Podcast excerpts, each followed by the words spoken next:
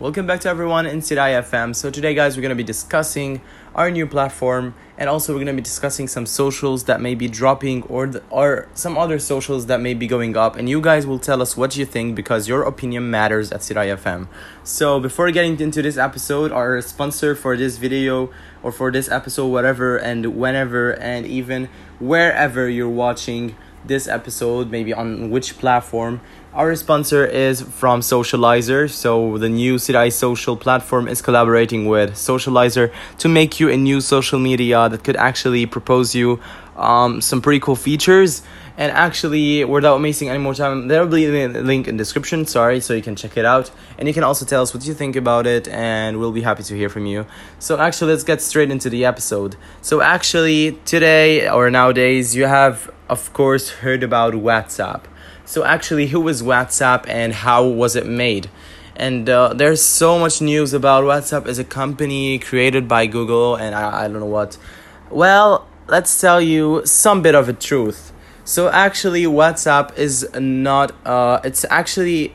It's not actually intended to be a company at its own, but it's maybe a company at its own because it has its own software and everything. But actually, it has been made from by Facebook. And actually, Instagram is also made by Facebook because when you actually, it's not something very intelligent. When you enter the platform, you'll see always from Facebook at the end, you know. This is actually purely to see that actually Facebook made these platforms like the same team of Facebook made these platforms. But yeah, that's actually my opinion of the things. Maybe it's not the case, but I guess that's it. But yeah, actually, you have WhatsApp, Facebook Messenger, and even Instagram. They're all linked together, I guess. Somehow linked together, I'm not sure. But yeah, and actually, everyone knows that Google made YouTube because I, I kind of can't leave YouTube for a second or two, and even Facebook, and even all of these socials are. We're stuck with them because we love them and they're pretty cool platforms and we actually love them.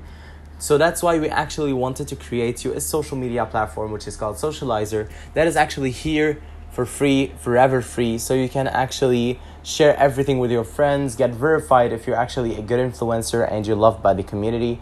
And you can also hear to our podcast there, and you can also make your own podcast that we could publish right here on CDI FM. So if you want all this, go ahead and click on the link in the description, and you can download the app for absolutely free. And you can also, um, you know, uh, have fun with our new features and enjoy the new features, as I said. So yeah, that's actually basically all of it. So let's get back to our main subject because every single time we get out of it suddenly. But yeah, actually, if we want to get back and give our opinion about TikTok. So actually, I am alone in this new episode, but next next week, I guess, in the next episode, we'll have a new guest so we can talk with him. So actually, right now we're gonna talk about TikTok.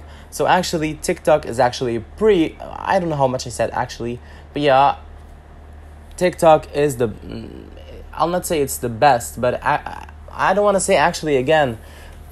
Okay, um, TikTok is very, very, very cool platform. It's a very cool platform because if you don't know, TikToks is meant to. It was from 2016, I guess, or so. Maybe it's wrong. Who knows? You can tell me or correct me in the comment section if you're using the app. You can tell me if that's true or not, or if you know more than me about TikTok. That's pretty normal. Yeah.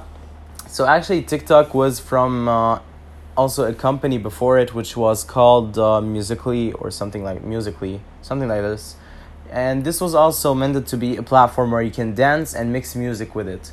So that's actually, I guess, the purpose of TikTok. But people are making it more for vlogs, you know, or that stuff. People are maybe changing it, but its main subject is to add, you know, music when dancing or effects. All of that pretty cool stuff. Yeah, so uh, that was my opinion about TikTok. It's pretty cool. It's innovative. It was one of the first platforms to pop up this new feature. And um, all TikTok, uh, you know, influencers are very known around the world. And just everyone knows about it and everything. But yeah, that was actually my honest opinion about TikTok. In the next episode, we're going to be talking about YouTube and why I love it that much. So yeah, that was all for this episode. Hope you guys enjoyed it as always, and see you in the next one. That was Gar from CDI FM, wishing you be- the best day ever. See you in the next one.